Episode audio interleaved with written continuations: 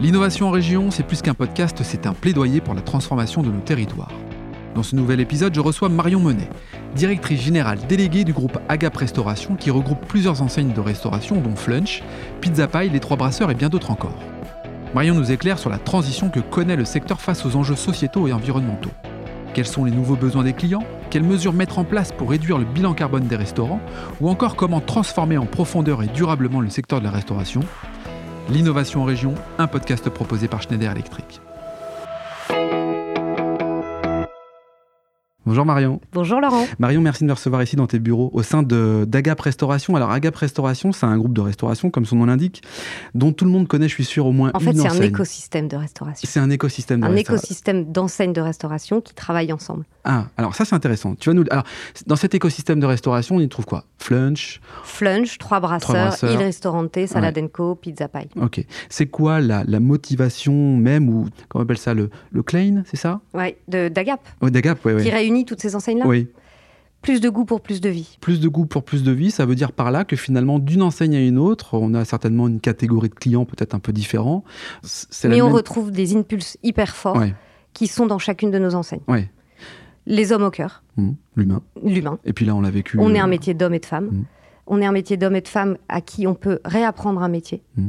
à qui on donne une seconde chance dans la vie professionnelle. Donc c'est un rôle sociétal, c'est C'est ça que un tu veux rôle dire? sociétal extrêmement fort pour lequel euh, on tend à aller vers des partenariats de réinsertion professionnelle. Mm.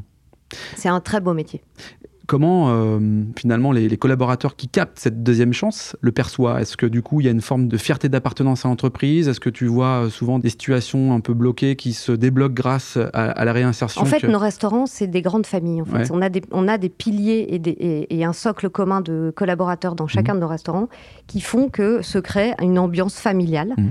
et qui euh, montre euh, de la création de liens et de la création de solidarité entre les collaborateurs. Donc ça, c'est extrêmement fort. C'est un métier qui est complètement décentralisé, qui est local. hein. Oui. Parce qu'on ne peut pas décider ici à Lausanne de ce qui se passe à Pau. C'est impossible. clairement. Tu es directrice générale déléguée. Tu as vécu de plein fouet aussi euh, finalement euh, cette crise au sein des différentes familles telles que tu l'évoques là. Comment tu as anticipé tout cela et ou alors comment tu as subi ou comment tu as réagi pour que bah, les anciennes perdurent et que les, les- les gens puissent euh, se retrouver en famille le jour de la réouverture? La première chose, c'est la mobilisation des collaborateurs, en fait. C'est euh, pas que moi, Ouais. c'est toute, le- toute une équipe, euh, toute une équipe et euh, les 10 000 collaborateurs d'Agap. Ça, Ouais. c'est essentiel. La première chose à laquelle on s'est euh, attaché, c'est quand même de protéger nos collaborateurs et nos, nos actifs. Mhm. Donc, comme on a été fermé par le gouvernement, on a dû fermer nos restaurants. Mhm. Et ensuite, on a mis en place un certain nombre de tests pour quand même faire notre métier, parce que les gens, ils ont besoin de se lever et de se lever pour une bonne oui. raison Eh oui, et de nourrir leurs clients finalement. Ouais. Et donc chez Flunch, on a laissé les ateliers euh, pendant quelques semaines ouverts, les- parce qu'on a des ateliers qui font du traiteur, Mhm. euh, pour aller livrer notamment le CHR de Lille, Ok. Euh, parce que leur propre cuisine était fermée et que les médecins et les, et les soignants avaient besoin de pouvoir euh, s'alimenter correctement. Et donc Flunch Traiteur a participé à cet euh, élan de solidarité vis-à-vis des, des médecins et des, des personnels soignants. Euh, Trois Brasseurs a ouvert en drive ses solutions de restauration. Ouais, donc trouver des solutions alternatives pour malgré tout garder cette dynamique de cette vieille dame, tu m'excuseras peut-être de, de l'expression, c'est ça? Combien d'années euh, 50 ans. 50 Flunch ans. fête ses 50 ans aujourd'hui. Donc Flunch se transforme, les autres enseignes doivent se transformer aussi. Comment tu, tu transformes une vieille dame, tu m'excuseras de ce mot sympathique finalement, comment tu transformes ce groupe, cet écosystème de restaurants Alors, nous, on- avec euh, le directeur général de d'Agap Restauration, on a envisagé deux pivots. Un Mhm. pivot stratégique qui est de passer de opérateur de restaurant à restaurer tous les moments et les lieux de vie, c'est-à-dire ça consiste juste à se dire on n'attend plus le client qui arrive dans nos restaurants. Oui, parce que la, la chaîne de valeur, c'est quoi? Finalement, actuelle ou, ou d'hier Notre métier depuis 50 ans, c'est de trouver un site, Mhm. de construire un restaurant, d'ouvrir un restaurant, de concevoir une carte de restauration, de recruter des, cu- des cuisiniers et des serveurs et d'attendre le client qui rentre en restaurant. Ok. Sauf qu'aujourd'hui, et notamment avec la crise Covid, on a vu que finalement les gens venaient plus du tout en restaurant Mhm. ou de moins en moins. Sauf à la réouverture, où là on a vu un engouement avec un Ouais. besoin de convivialité qui est juste énorme. Et donc, eh ben, on doit aller, euh, et ça c'est le pivot culturel Mhm. de nos transformations, qui est de dire à nos collaborateurs, changez de regard, regardez comment vivent vos clients, regardez comment vous, vous vivez, regardez ce que- euh, les appétences produits, les appétences de recettes, et regarder ce dont ont besoin les clients et comment ils vivent dans leurs usages. Et de plus en plus, et on a vu l'explosion de toutes les plateformes de livraison Mhm. de restauration, les clients ont besoin de pouvoir se sentir en sécurité chez eux, mais de manger quelque chose qui est cuisiné par d'autres. Tu parles de sécurité, là on peut parler de sécurité ou d'équilibre où il y a un rôle sur la, la qualité, l'hygiène, donc la sécurité alimentaire. Ça, c'est ce qui prédomine finalement euh, les marques de restauration du groupe Agap. C'est-à-dire que Ouais, on par-dessus a- tout. dans, euh, les piliers, dans le plus de goût pour Ouais. plus de vie dont, dont je t'ai parlé tout à l'heure, on a un enjeu extrêmement fort qui est un pilier qui s'appelle les filières amont, Mhm. Où on a un niveau de traçabilité important et de progression dans la labellisation de, des filières que l'on utilise. On est en viande française, on est en poisson MSC, on est en fruits et légumes locaux. Bon, tout ça, c'est des marques de réassurance supplémentaires qui sont intimement appréhendées par euh, nos collaborateurs parce que, en fait, euh, on a une mission euh, sociétale importante qui est de ne pas empoisonner les gens, de leur donner de la bonne nourriture. Idéalement, oui, bien sûr. C'est la, la première chose La et c'est la base. Ouais.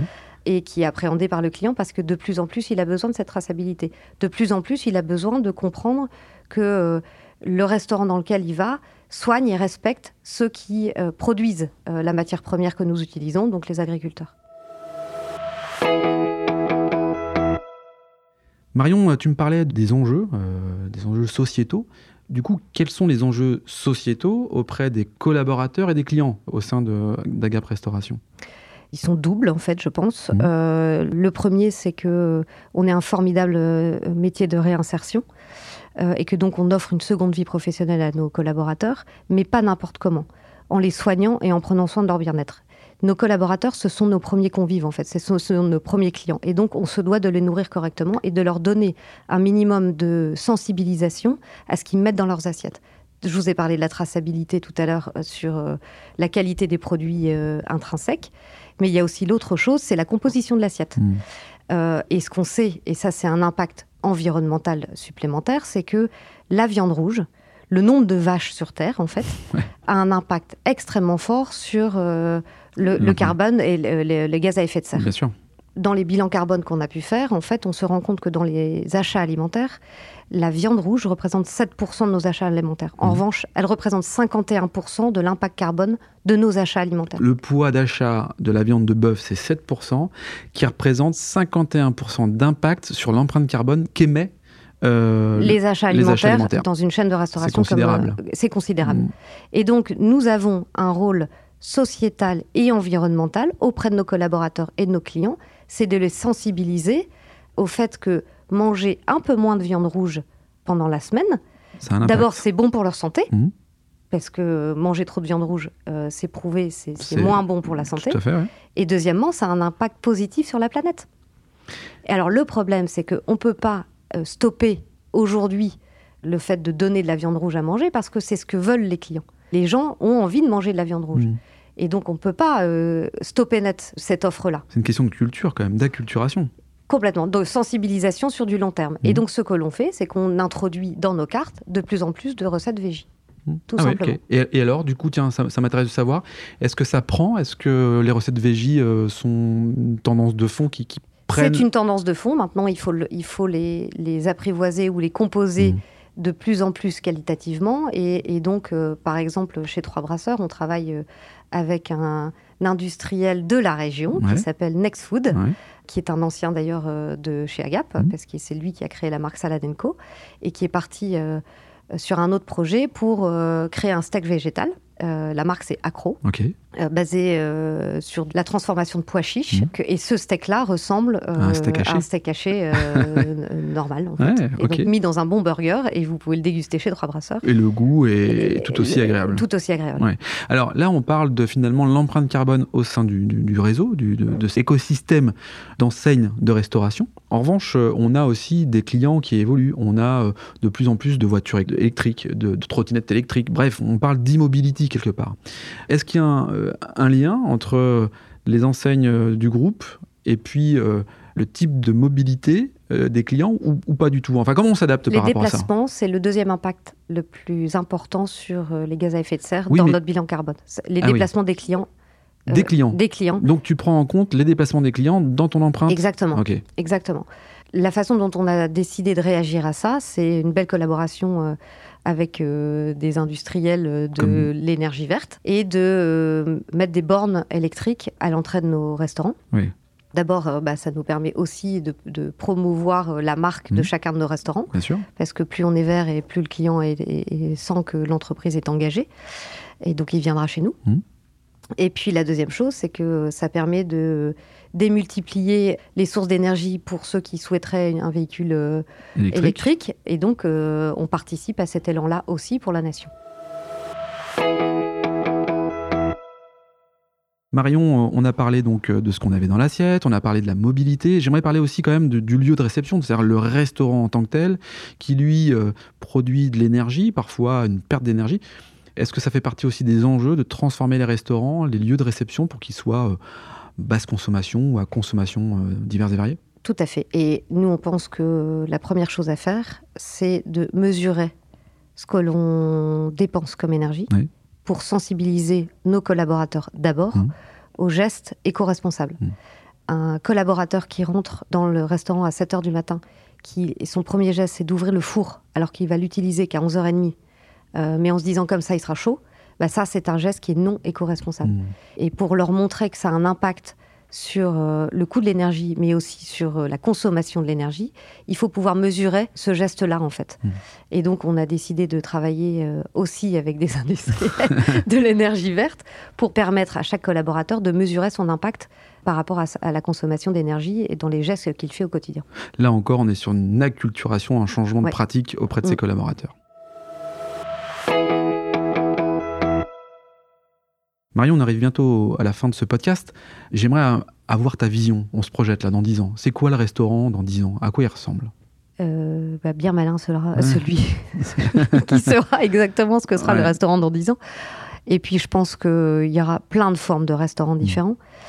En revanche, le point commun à tous les restaurants ou restaurateurs, ça sera euh, le lieu de rassemblement, le lieu où on crée du lien, le lieu où on revient rechercher de la convivialité.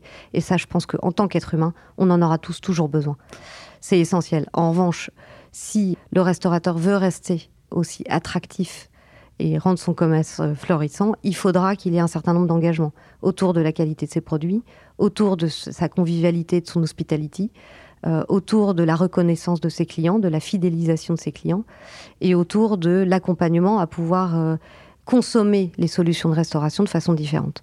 Marion, merci pour cet éclairage très euh, factuel, très pragmatique. Merci d'avoir participé au podcast de l'innovation en région, un format proposé par Schneider Electric. Merci beaucoup, Laurent. Je t'en prie.